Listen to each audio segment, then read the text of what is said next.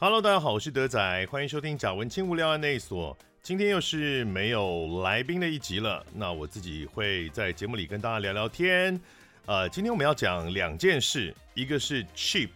最近引起的争议，另外一个呢是我前几天去主持了苏贞昌的《护国四年》这本书的新书感谢会。那我觉得这个经验相当有趣，来跟大家分享一下。不过在开始之前，我们先来回一些留言，因为我们有蛮久没有做自己一个人主持的集数了，所以。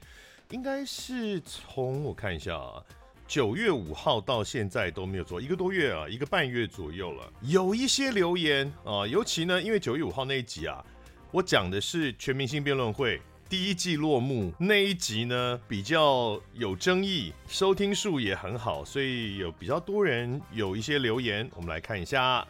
当然，我只挑比较有意义的啦，有一些无脑的留言，或者是。单纯支持的留言啊，非常感谢哈，但我们就不特别讲了。嗯，李曼蒂，然后他说呢，一直用 Spotify 听 Podcast，然后以前不知道去哪里留言，呃，这次从脸书点连接进来才知道可以留言，这样其实真的蛮麻烦的，因为 Podcast 呢，我记得我刚开始做的时候是没有留言的机制的，那后来有一些平台开始。在他们的这个收听平台上面做了一些留言的机制，但是因为他们有整合的关系，所以像比如说现在通常我的留言会来自三个不同的来源，分别是 First Story，就是我节目放在这个平台嘛，然后 Spotify 上面也会有留言，然后 Apple Podcast 就是苹果的 Podcast 上面也会有留言，所以都必须要去不同的地方去收集。然后呢，李曼蒂呢，他说他是很久以前我半夜主持广播节目时期就被我圈粉的老粉，哇，真的很久了啊，二零零八年以前吧。天哪，当时广播也听了很久，整集都在胡说八道，超好笑，没错。哎，嗯，不是每一集啦，其其实我做广播到后期的时候，我自己也厌倦了。整集都胡说八道的状态，其实人就是这样，你你做到一件事情之后，你就会开始想做别的。一开始做广播确实，尤其前几年在飞碟的那个时候，是真的胡说八道。但后来也成功了之后，就觉得嗯，我想做点别的形式。事实上，我在中广啊，到比较后期的时候的节目的知识密度是非常高的，但也也因此真的会很累了哈。那现在看到德仔都很正经，呃，是三金四亿造成的改变吗？其实不是，我人嗯本来就有很多面，看到正经的一面，通常比如说辩论相关的、跟公共议题相关的，或谈到剧场的时候，因为谈到剧场是有很多是对于表演的比较认真的一些感想，那或者剧场创作的认真的感想，那就会比较。嗯，比较正经一点。但你如果看走中奖，就是胡说八道啊，那就是不断的在写笑点、写段子这样子。所以其实应该也是看说那个表演的形式是哪一种，然后我会把我的生命中的不同的面向放在比较适当的表演形式当中啊，你就会看到不同的我的创作。Sing Run，他说看完全明星辩论会，很想继续听你的声音和有深度的内容。他觉得我到节目后段的时候越来越幽默哦。哎，确实，因为刚开始的时候，其实大家都在尝试啦。我也不知道制作单位希望我是什么样子在节目上面，我也不知道他们能够接受的范围到什么程度。呃，所以也是一面录影越来越来越多集，到后来的时候慢慢知道说，OK，有一些空间。然后我自己也比较 easy 了，因为也受到一些肯定嘛，不管是现场的评审们，然后这个选手们，或者是网络上呃朋友对我的这个错爱，我开始受到很多肯定，然后也会更有自信。也就是说，我不用再说服大家说，哦，我是很专业的，哦，辩论很专业，哦，我觉得好像大家都真的已经这样觉得。OK，我不需要再努力说服大家这件事的时候，我开始会把自己放松一点，然后。呃，做比较多的呃有趣的反应，哦，确实在后半段会是这样子的。然后呢，关于全明星辩论会，还有一个问题是说，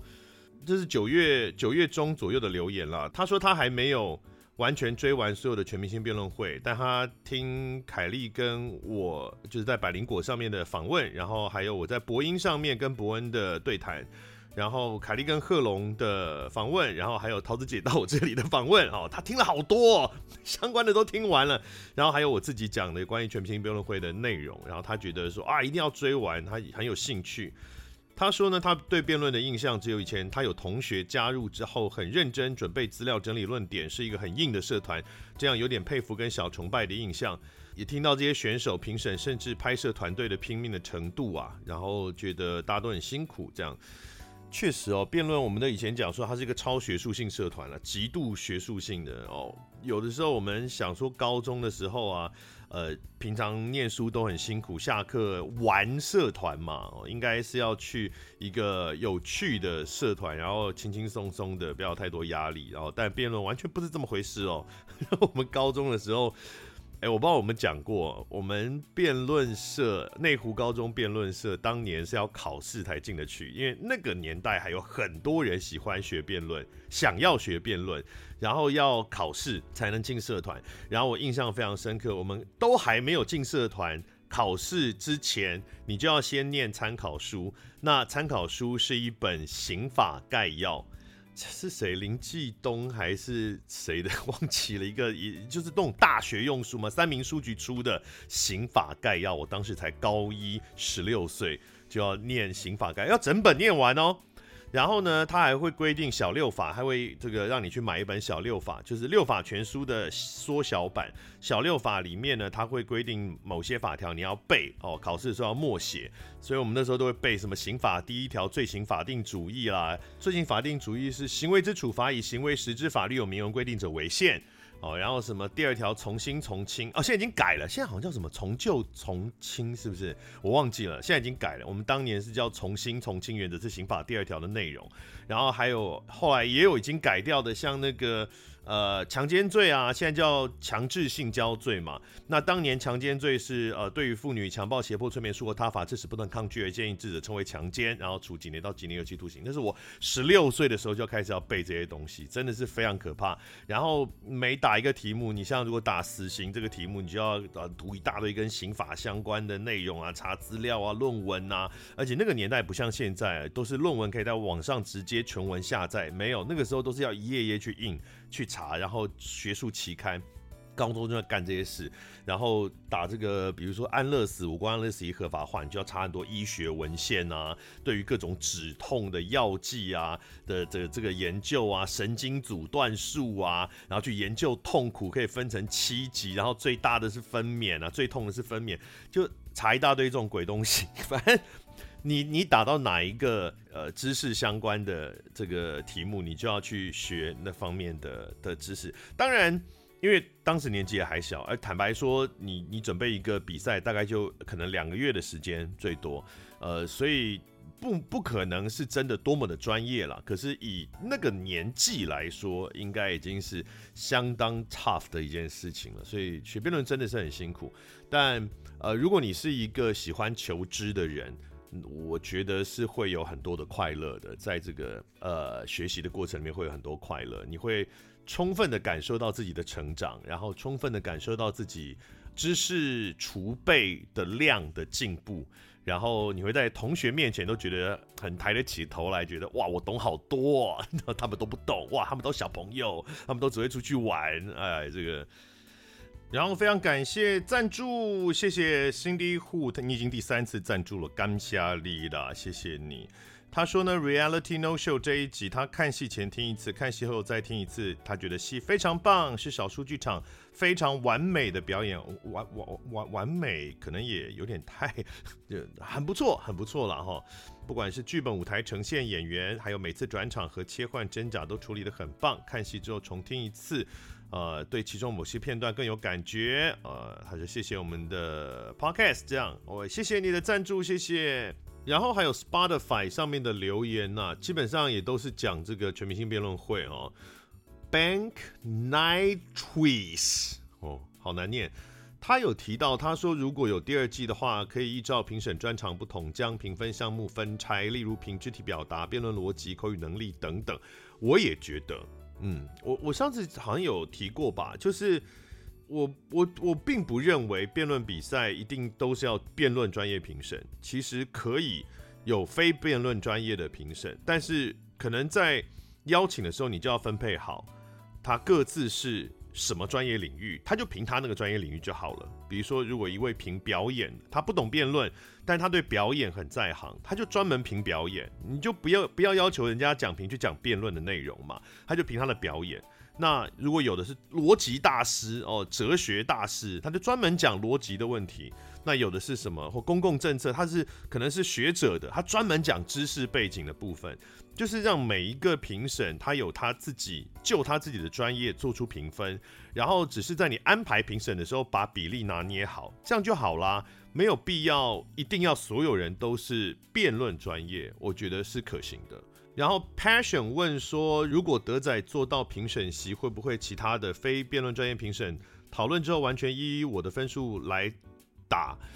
可能会被影响，但我也觉得这样不好。就是我觉得这个是邀请评审的时候就应该要规划好的，而不应该让评审之间互相影响。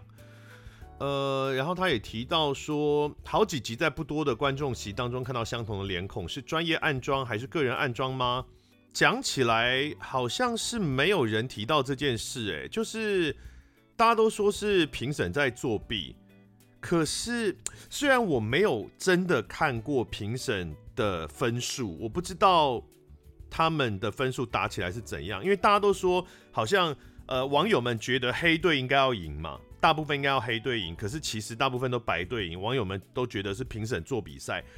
但是呢。因为到后期的时候啊，现场观众是会投票给分的，他们有占一定比例的分数，而现场的观众其实是有某些艺人们的粉丝团，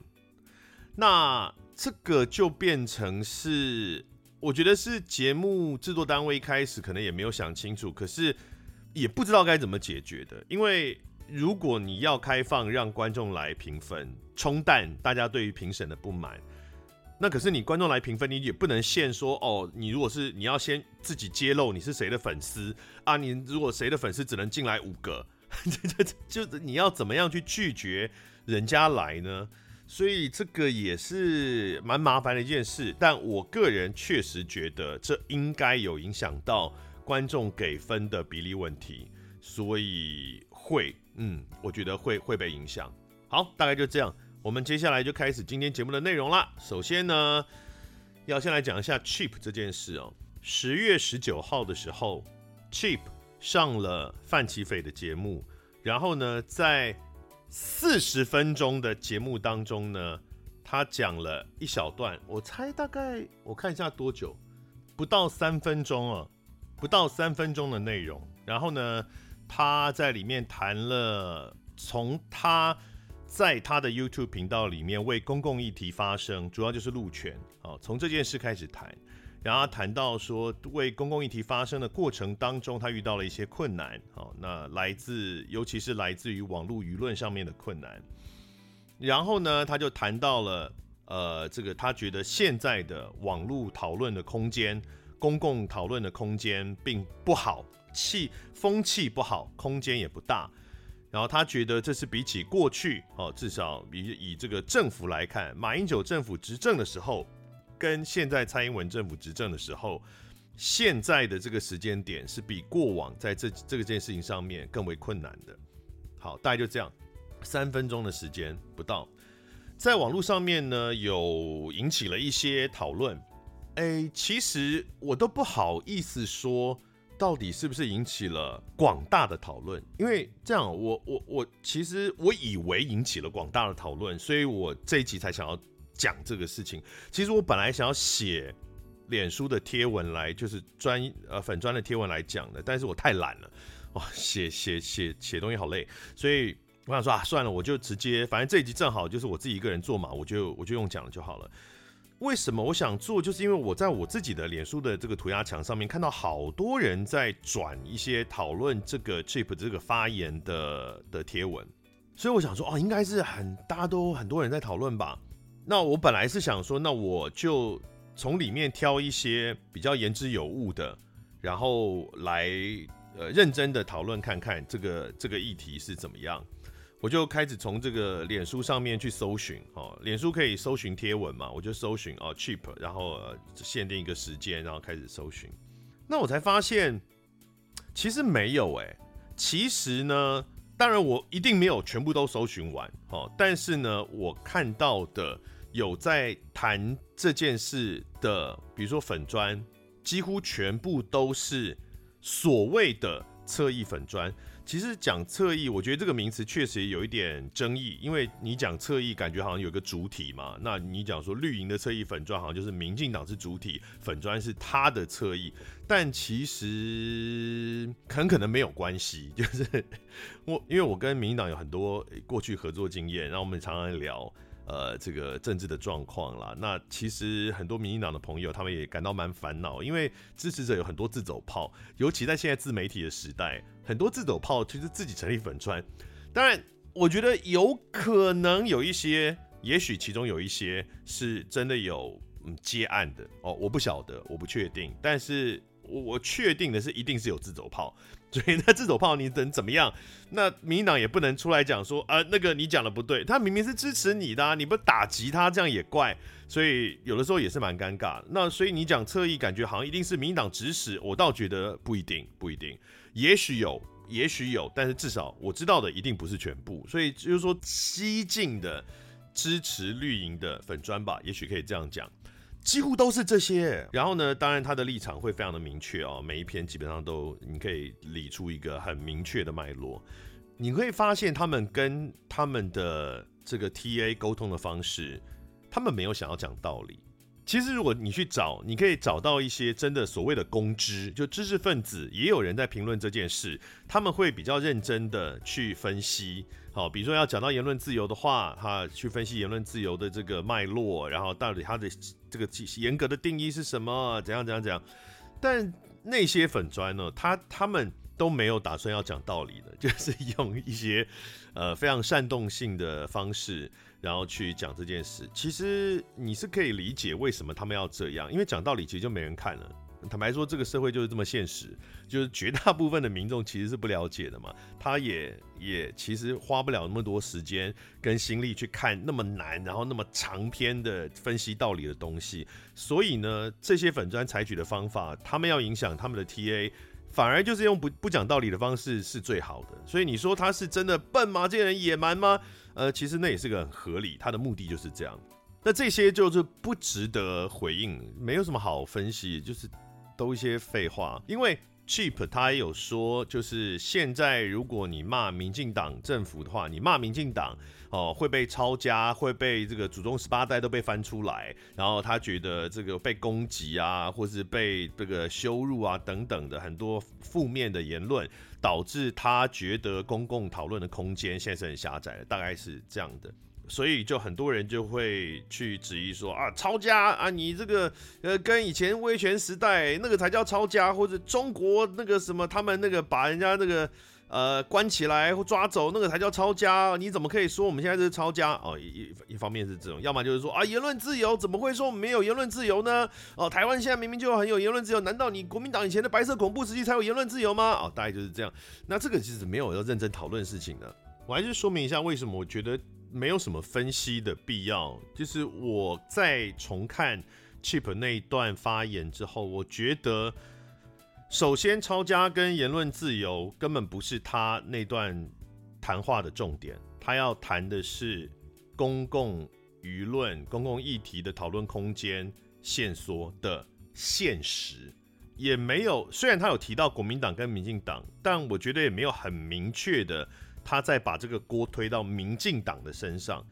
他讲的比较像是马英九执政的时候跟民进党执政的时候，而且从前面的谈的来看，他比较在意的也不是政府，而是民间的那些奇怪的粉砖。然后最被讨论的“抄家”跟“言论自由”这两个词，首先“言论自由”他根本就没有讲，他整段都没有提到“言论自由”这四个字，就是后面的人去诠释他的话。觉得他谈的是言论自由被民进党限缩，所以因此而攻击他。可他其实根本就没有提到言论自由。而我认为，就算他真的有讲了言论自由这四个字，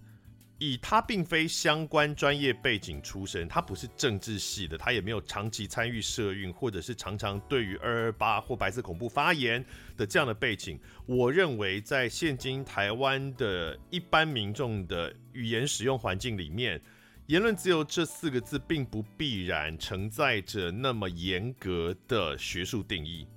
哦，听起来很难哦。就是说呢，呃，学术上来讲，或严格上来说，言论自由的定义应该是在谈国家用公权力去剥削人民的言论的权利，这才是言论自由，而不是我攻击你，你攻击我。我们如果都是人民，我骂你，你骂我，哦，就算造成寒蝉效应，它也不能被称为是言论自由被剥削，因为它会有一个很明确的定义，是要由国家发动，比如说是国家。立法或者是用行政的方式去禁止人民讲某些词，那这是对言论自由的剥削；或者是国家要审查你所有的出版，这个是言论自由的剥削。就是要是一个国家的公权力的角度才算，那民间的其实在严格的言论自由定义来说都不算。可是我不认为一般人民，台湾的一般人民在现在社会里面，大家使用这个词的时候都这么理解这个定义。那它其实是蛮被广泛的一个字，你可以说它是滥用，maybe，呃，可是如果它没有一个相关的背景的话，嗯，会用错，我觉得也很可以理解。那抄家也是啊，因为他明明我理解他讲抄家，他讲的就是那种起底嘛。就是他下面一句就是说，把你祖祖宗十八代都挖出来，就我们在网络上常见的。哦，如果你做错一件什么事或讲错一句什么话，就会有很多神通广大的网友就会去审你，哦，就会把你住哪里啦，然后这个什么家里谁啦，可能什么照片呐。有的会把你家门牌号码都拍出来啊，然后你在哪里就偷拍你啊，等等，或是你以前做过什么，你的论文长什么样子啊，你这个以前以前做过什么工作啊，以前发过什么文啊，开始去广泛的去搜你，从从你的过往里面，希望能够搜出蛛丝马迹来，然后当做你攻击的这个把柄。这个就是我觉得这是他所谈的，他所形容的抄家跟把你祖宗十八代都翻出来。我的理解是这样。我不觉得 Chip 在讲那段的脉络，他是在讲抄家，是民进党政府真的会去把他的房子查封，把他的这个人关起来抓走，然后把他的这个家人打成黑五类，没收他的财产。我殊难想象他有这样的意图。我觉得大家可以去看，我不觉得，相当不觉得他的那句话能够被解读到这种程度。也因此，当然你可以说“抄家”这个词用的很不精准，但这就是一个形容嘛，就好像我们就说谁谁谁你在讲什么话去吃大便啊，我并没有真的期待你去吃大便，就不，你如果真的吃大便，我不会感到开心的，这就是一个形容啊。那把这些东西拿出来，我觉得这是真的无伤大雅的，或是一个不是重点的这些名词。哦，他可能有用错，可能不精准，把它拿出来大做文章，然后加上一些外貌羞辱啦，加上一些这个人格羞辱啦，加上一些背景的贴标签啦，然后在网上广为流传，然后开始去攻击，就像后来的这些粉砖做的，我觉得正正的就反映了他所讲的这件事情啊，确实公共空间。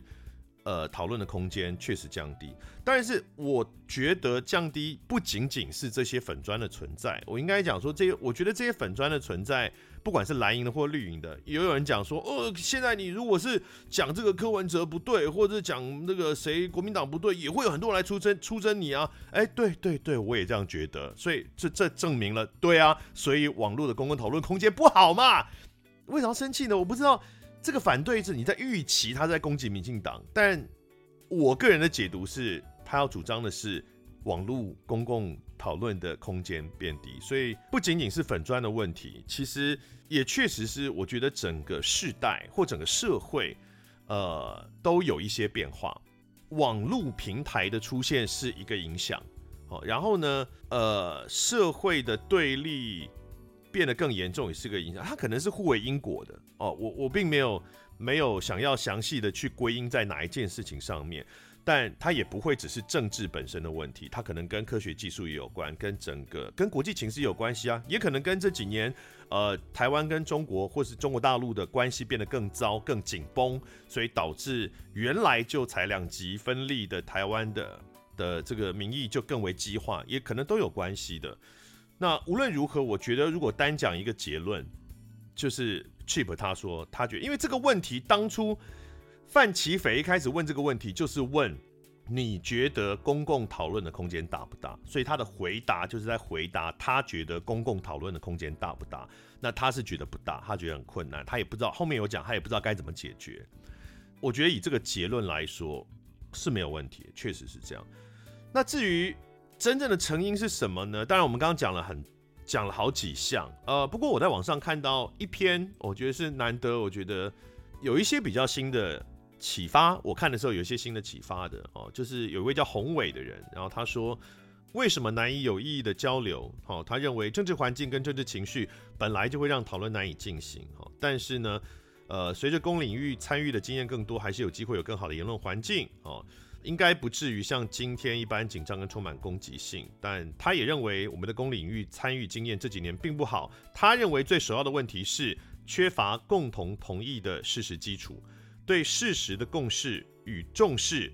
一向是公领域讨论的基础。如果没有，在任何讨论都难上加难。那么他提到认为说这一方面是媒体不被信任造成的。然后，另外一方面是大量被有意创造的虚假事实，呃，就是假消息大范围的被植入政治讨论里面造成的。呃，我觉得不止这两项，我们刚刚所谈到的很多可能都会跟这个有关系。哦，包含民意本身的被激化，然后其实网络技术的发展也是，你可以快速的找到支持你的人，你也可以快速的找到反对你的人。那快速找到支持支持你的人，其实某种程度上会有一些站队的啊，站队不是那个什么那个。那个日本特色战队，就是你可以找到支持你的人，跟你可以找到跟你同一边的人，你就会觉得你不孤单，你就会觉得你的想法是对的。尤其演算法会更让你有这种感觉，就是有很多人跟我一样的想法，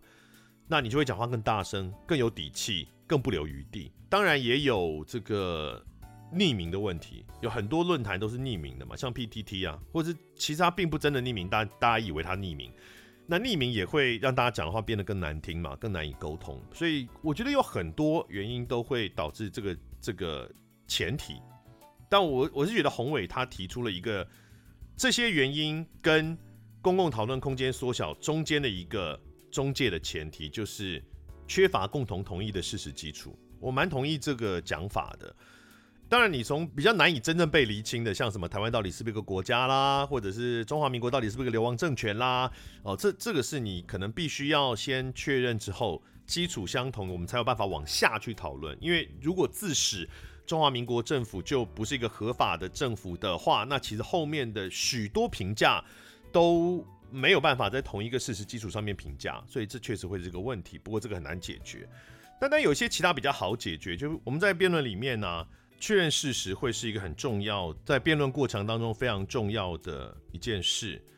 所以尤其是在新教瑞刚的这个制度里面，因为它有交叉质询嘛，交互质询，你可以去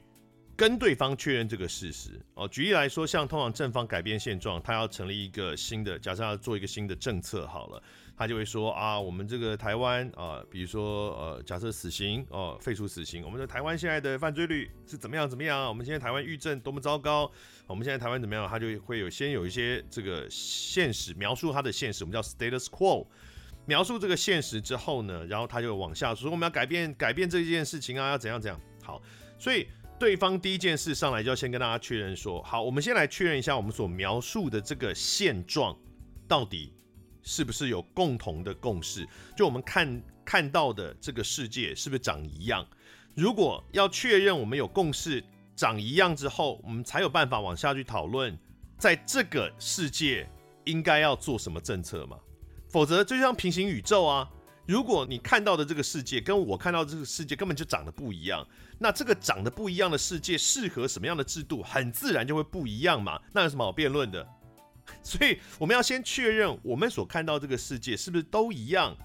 哦，确定它一样，把一些意见不同的地方先理清楚。比如说，呃，你说这个台湾现在经济很坏啊，经济很坏，大家这个都很很缺钱，所以我们要做什么样的公共政策？那我可能就会上去要跟你确认说，真的吗？台湾的经济现在真的很坏吗？比如说，我们可能看一些政府公布的数字哦，会一些国际的报道跟评比，诶，看起来台湾的经济没有你讲的那么坏。当然，你可能体感好像觉得很坏，比如说你觉得物价上涨了，比如说你觉得哦，好多人都说自己赚很少，但可能。它跟现实不见得是完全相符的，因为可能赚的多人都不好意思出来讲说自己赚了很多，这确实会是一个偏误，尤其在网络上很容易发生这样的偏误，所以我可能就会拿一些资料去跟你确认说，我们先来确定一下台湾的经济现在的状况到底是什么哦，即使它不如你所讲的那么。糟，或也许也不如我所讲的这么好。我们要先取得一个共识，因为我们要对台湾现在的经济状况有一定的共识之后，我们才能往下讨论。所以在这样的经济状况之下，我们应该要制定什么样的政策嘛？这个前提确实是非常非常重要的。事实上，在辩论当中，所有的咨询答辩都一直不断的、不断的、不断的、不断的，在各个论证的程序当中，不断的想要去取得这些共识，来作为后续的讨论的基础。所以他说的确实是，我觉得蛮有启发性的哦，就是我们确实缺乏共同的事实基础，或是我们确实对对事实基础缺乏共识。那这个到底应该怎么办呢？我不知道，相当麻烦啊，在你没有办法改变媒体环境，然后你没有办法解真的解决所谓假消息的问题。可能从我们自身做起的话，就真的是大家要培养媒体试读的能力啦。看到一个报道的时候，先不要这个直接相信它，尤其是这种争议性比较高的任何新闻报道，你都不要直接去相信它，先去看它的反面是怎么讲的。所以有些人会说啊，中时我都不看，或有些蓝营会说啊，民视的我都不看哦，不要这样，拜托你，如果都不看，你认识世界角度永远只会有一边。一个方向，那你可能就永远不可能跟别人达成事实的共识，你可能也无法真正认识这个世界。所以你要先去找，不管你这个支持是蓝营或绿营或白营好了，你先去找跟你反对的意见的报道，以新闻来说，找来看，然后比对一下他们到底怎么分别怎么描述这件事情，他们描述的差异在哪里？是诠释上不一样呢，还是原来的事实选取的段落就不一样？然后尝试着自己去做出判断了，但很麻烦。我知道这个现在大家都忙得个要死，谁他妈有时间在那里花那么多东西在看？OK，好吧，那你就像席兰讲的一样，去选取你的新闻的白名单，你的媒体的白名单。那你就以后不要看那些很明显只有一边的那些媒体了，即使即使他的立场你看起来比较爽，会比较舒服。比如说你是个蓝营的，你看中天，每天就觉得自己哇好棒哦；或是你是个绿营的，你每天都这个看，比如说民视，你就觉得哇，我都走在正确的道路上。如果你你真的时间不够，那你去看公式啦。说真的，你你找个白名单来看，你去看报道者，然后你去看这个端传媒哦这些之类的，扫出自己的白名单，也许是个比较简单的方法。你可能没有那么高的娱乐性啊，可能心情不会那么好，但是你会知道自己也许你的判断会比较正确。这个网络讨论空间变狭窄这件事情，我个人是非常有感的啦。尤其其实从太阳花的时候就已经是这样子。这个意思并不是归咎于太阳花，我只是说在当时因为有一波非常热的对公共议题的讨论，所以在我的生命当中这件事就被凸显出来了。我那时候就被几位朋友呃封锁的封锁啊，删好友的删好友啊。有些时候是他看到你发了某一些文，然后就直接直接爆炸，他就删你好友了。可能比起我们小时候，因为没有网络的关系，所以你会听到一些言论，通常是当面会听到了你的朋友的话，所以你们现场其实可以有一些沟通的，或是你可以跟他寻求共识的一些机会。可是，在网络时代的状态底下，这件事变得很困难。所以我我是自己是真的很谨慎的在。谈公共议题了，我不要说粉砖，现在很少很少谈。我即使是个人的私账，我也几乎都不大谈公共议题了，因为就是痛过吧。有一些曾经以为是很好很好的朋友，但就因为这些没有讨论的机会，就就断了联络，是蛮有感的。希望未来有机会可以变好了。好，那接下来我们来聊轻松一点的。轻松一点的事情呢，就是在上个礼拜，我去主持了苏贞昌的新书感谢会，就他发了一本新书，叫做《护国四年》。那这本书的内容其实就是在讲他当行政院长这一次当行政院长最近的这一次，因为他其实前面还当过，最近的这一次当行政院长的四年里面，他的政绩其实就是细数他的政绩啦，也谈到一些政策在被制定或者是推行的过程中遇到的阻碍是什么，然后呃如何解决当时的一些记录哦，这样子的一本书叫做《护国四年》。那那个时候呢，呃，苏巧慧打电话给我，苏巧慧就是苏贞昌的大女儿，她也是现在的立法委员，打电话给我说，哎、德仔，你可不可以来帮我们主持这个他爸爸的呃这个新书感谢会？然后我那时候想说，嗯，你是不是太久没有看我主持就是活动还是什么？因为我近期近几年我主持啊，就是我开始接一些主持，因为以前我是只接司仪。但现在开始接些主持，呃，有渐渐变多的趋势。近年我接的主持呢，越来越走没有很正经的那个路线。就左中奖虽然是挂司仪，但其实某种程度上他也兼了一些主持的工作啦。然后或者是像我，呃，这个礼拜我要去主持那个同志游行的大舞台。啊，我们有六个主持人，我是其中一个。那那个想必也不会是太正经的场合，当然也不是说一直要搞笑或者讲一些五四三，但就不是那种你想象中政商名流灌溉云集，台下很多大人物的的那样的场合。所以我想说，找我这样真的好吗？因为你要晓得，苏贞昌的新书发表会，他不是只有苏贞昌在现场，欸，诶，苏贞昌的新书感谢会、新书发表会，台下是什么人？台下是蔡英文，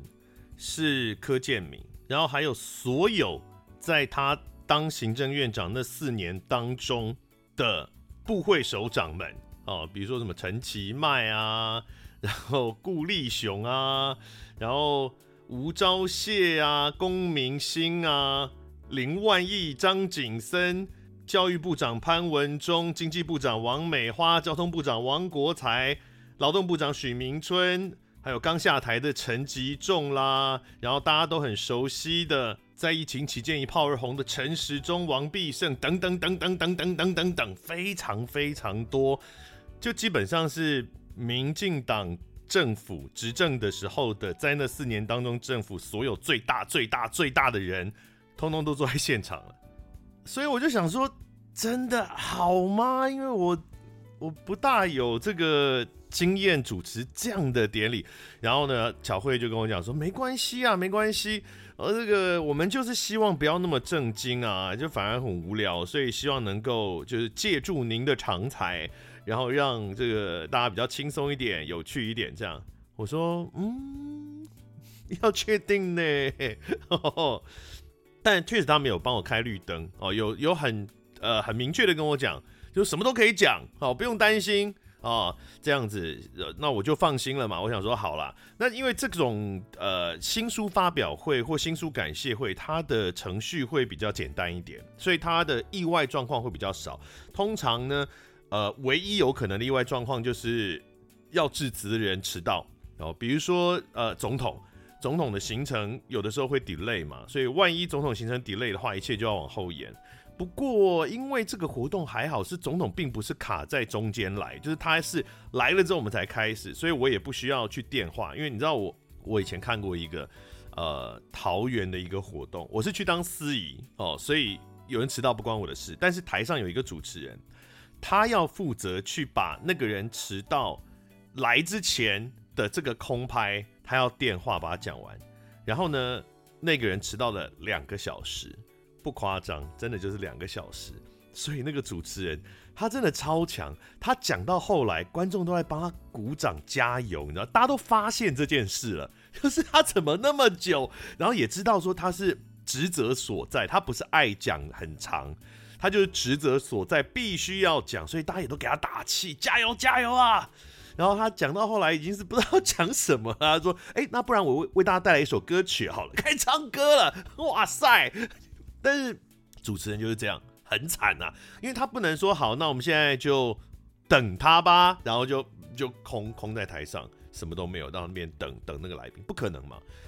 但呃，我们这次这个活动没有，就是总统到了，然后几个大头，比如说像呃柯建铭，因为他是国会的这个党团，民进党党团的党鞭嘛，然后他到了，几个比较大的到了之后，其实就开始了，就不会再往下等。那因为开始之前你也不用电什么话，就放放音乐就好，所以我不会遇到这个状况，那就还蛮单纯的。我就想说，好啊，那应该可以吧，没有太大问题。但是当然，我担心这个活动会不会因为这么多大人物哦，而且是有媒体的，当天是有媒体在后面一排大炮，就是那个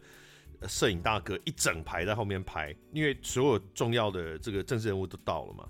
想说可能会很枯燥啊，就是我就想我就写在串场的这个过程里面，我就他们有先拟一个稿给我，拟一个主持稿。我再把这个主持稿里面，我有三段，我加了三段我自己要讲的东西。那其中有一些是比较感性的，那其中有一些是带气氛的，哈，或是写一个类似小段子的东西。我就是希望说，让这个情绪能够比较多元，呃，比较丰富。好，就是可能有的时候也会有点有趣啊，有的时候也会有点感性。他不要只是行礼如仪，我好像只是只是控一个流程，然后呃，大家都可能如果致辞好像很无聊，那整个活动就变得很无聊。我还特别，我前一天哦，当天哦，我写到天亮，也是我当然我自己拖拖拉拉了，弄到天亮，终于把它弄完哈，送出去啊，也给对方看一下，他们也是完全 OK 啊，一个字都没有改，完全开绿灯这样好。那当天就到，就准备这个要主持，我是没有太紧张啦，哦，就我觉得也是真的大风大浪都看过了，所以这还好。你说这些政治人物里面最大的两个人，当天最大就是就是蔡英文跟苏贞昌嘛，那这两位我都认识，都有一些合作，所以最大的你都比较已经不大会怕的话，其他的官员们就还好，就不是不会有那么紧张跟压力。但我觉得开场之后，我非常非常惊讶，就是哇，他们每个人哦上去致辞的那个那些人，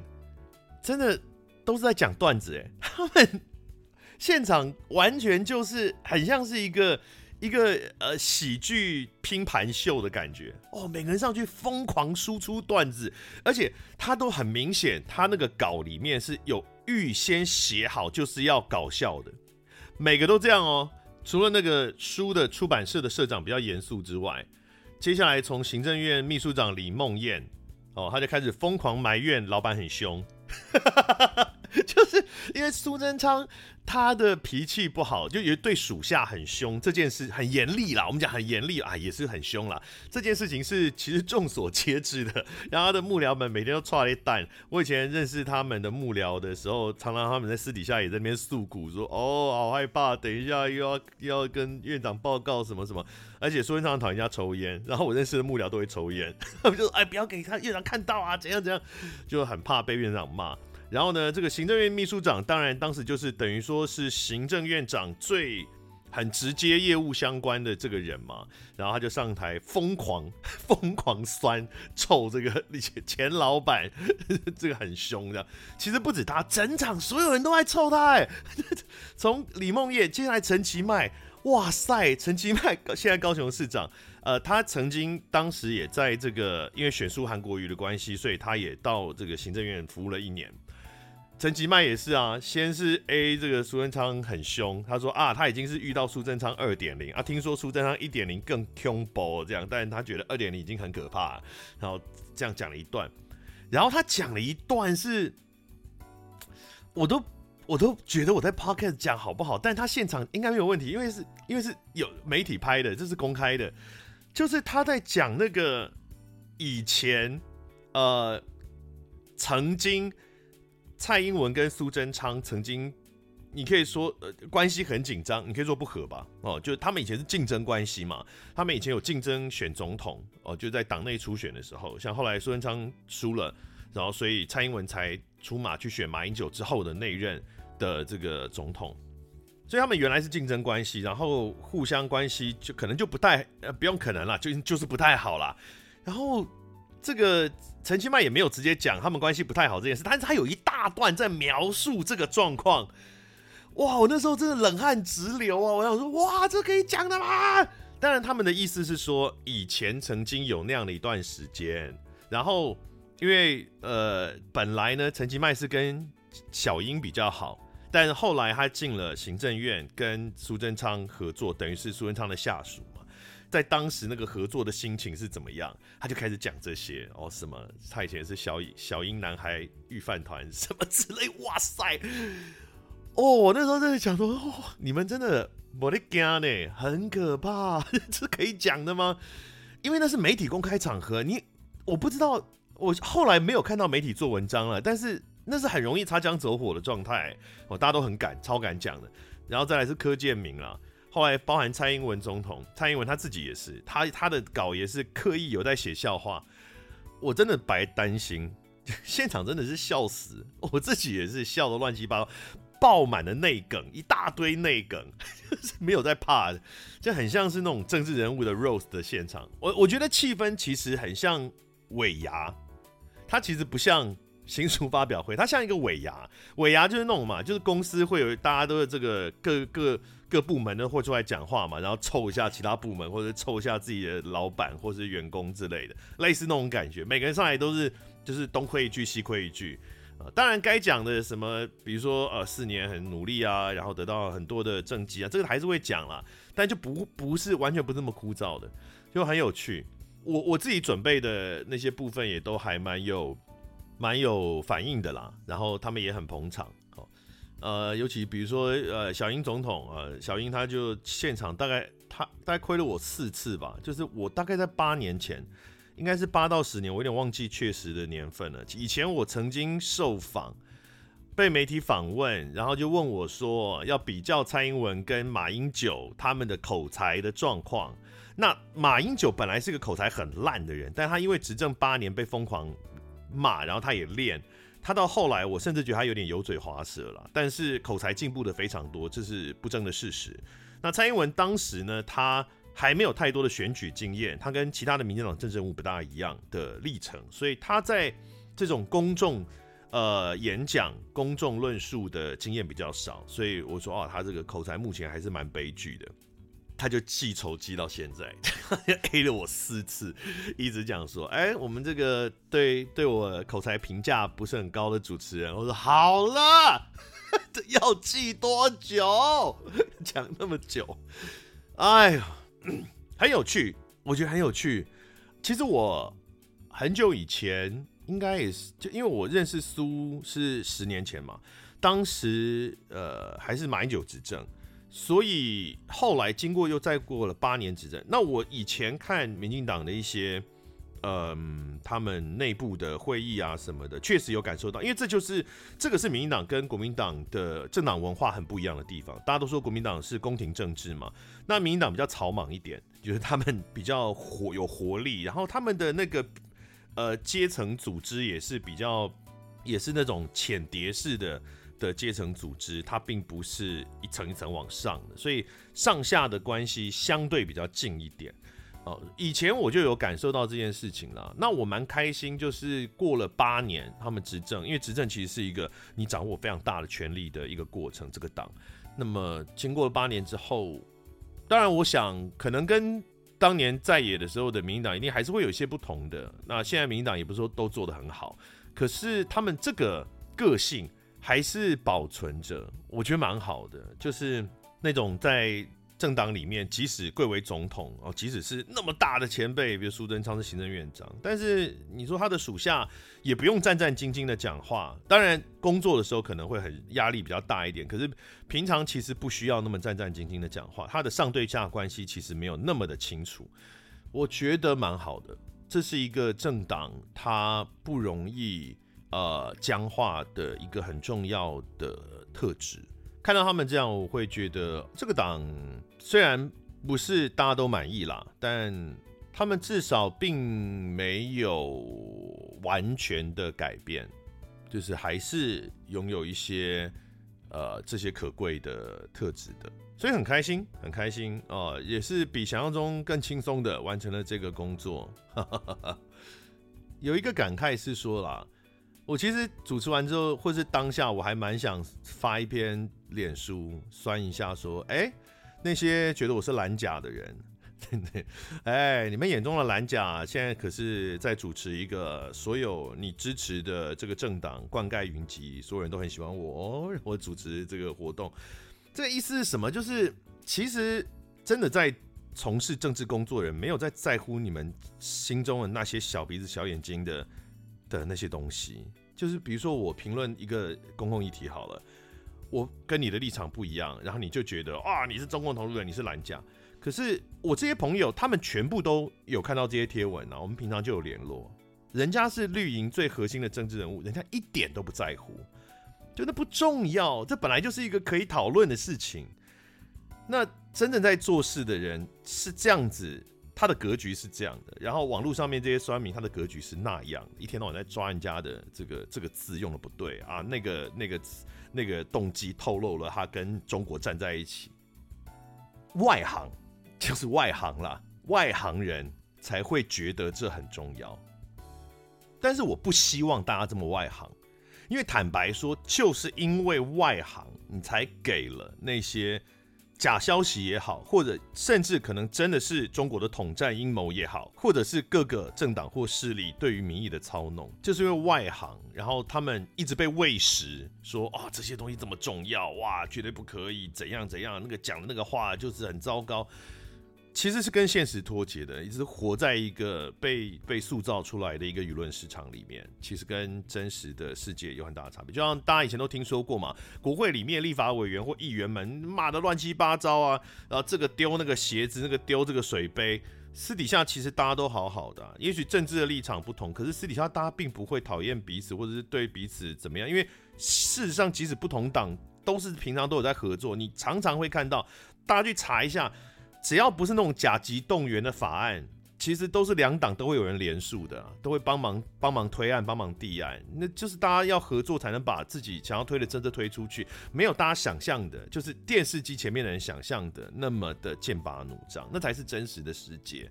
那可是我们为什么会觉得有这么剑拔弩张？那就是被媒体塑造出来，然后被因为立委们他们为选举的关系，他就是要去巩固这样的民意，所以他也会作秀嘛，就做出那种剑拔弩张的样子给他的选民们看。但所以，我希望选民们其实可以不要那么外行，那就不会被人家操控。好了，反正我今天讲这些，我想一定会有人不开心的啦。那就呃，我我无意呃让你不开心，好不好？我也没有那么神经病去讲说不开心就不开心，没有没有没有，我无意让任何人不开心啦。但是人的这个主张总是不可能被所有人所接受，所以如果你感到不开心的话，这是民主国家的常态哦。在这个国家里面，应该就是要有不同意见的人能够和平相处，然后都有自己存在的空间，这是我们所钟爱的民主。好的，那么今天的节目就到这里啦，我们下次再见，拜拜。